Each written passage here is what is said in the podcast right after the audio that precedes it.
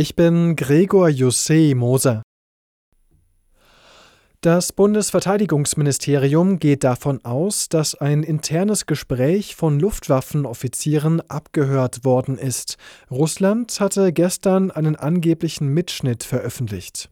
Die Staatspropaganda hier in Moskau feiert die Veröffentlichung des Gesprächs als großen Coup, nicht nur weil es peinlich ist für Deutschland, für Russland ist das eine weitere klare Bestätigung, dass Deutschland anders als von der Bundesregierung beteuert längst Kriegspartei in der Ukraine sei. Moskau interessiert sich sehr für die Diskussion um den deutschen Marschflugkörper Taurus. Befürchtet wird, dass diese schlagkräftige Waffe tatsächlich an Kiew geliefert wird und damit dann die große Brücke zur Halbinsel Krim zerstört wird werden könnte. Aus Moskau, Ulf Mauder.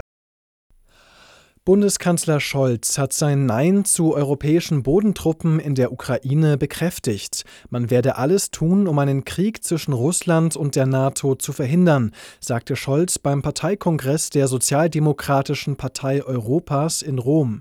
Frankreichs Präsident Macron hatte Anfang der Woche für Aufsehen gesorgt, als er einen Einsatz von westlichen Bodentruppen in der Ukraine nicht ausschloss.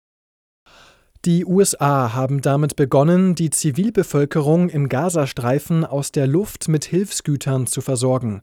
Die US-Sender CNN und NBC berichten, drei Transportflugzeuge des US-Militärs hätten insgesamt 66 Pakete mit Zehntausenden Mahlzeiten über dem Krisengebiet abgeworfen.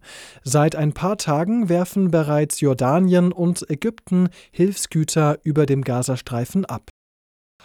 Eine Mehrheit der erwerbstätigen Frauen fühlt sich ungerecht bezahlt. Das geht aus einer YouGov-Umfrage hervor. 57 Prozent gaben an, nicht ausreichend für ihre Arbeit entlohnt zu werden.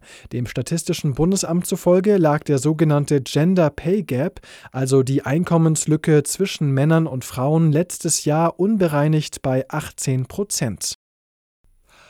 Beim Religionsunterricht soll in Bayern nicht gekürzt werden, dafür bei Kunst und Musik. Ministerpräsident Söder hat diese Entscheidung verteidigt. Religionsunterricht stärke Herz, Geist und Charakter junger Menschen, sagte er bei der Amtseinführung des neuen Bamberger Erzbischofs Gössel.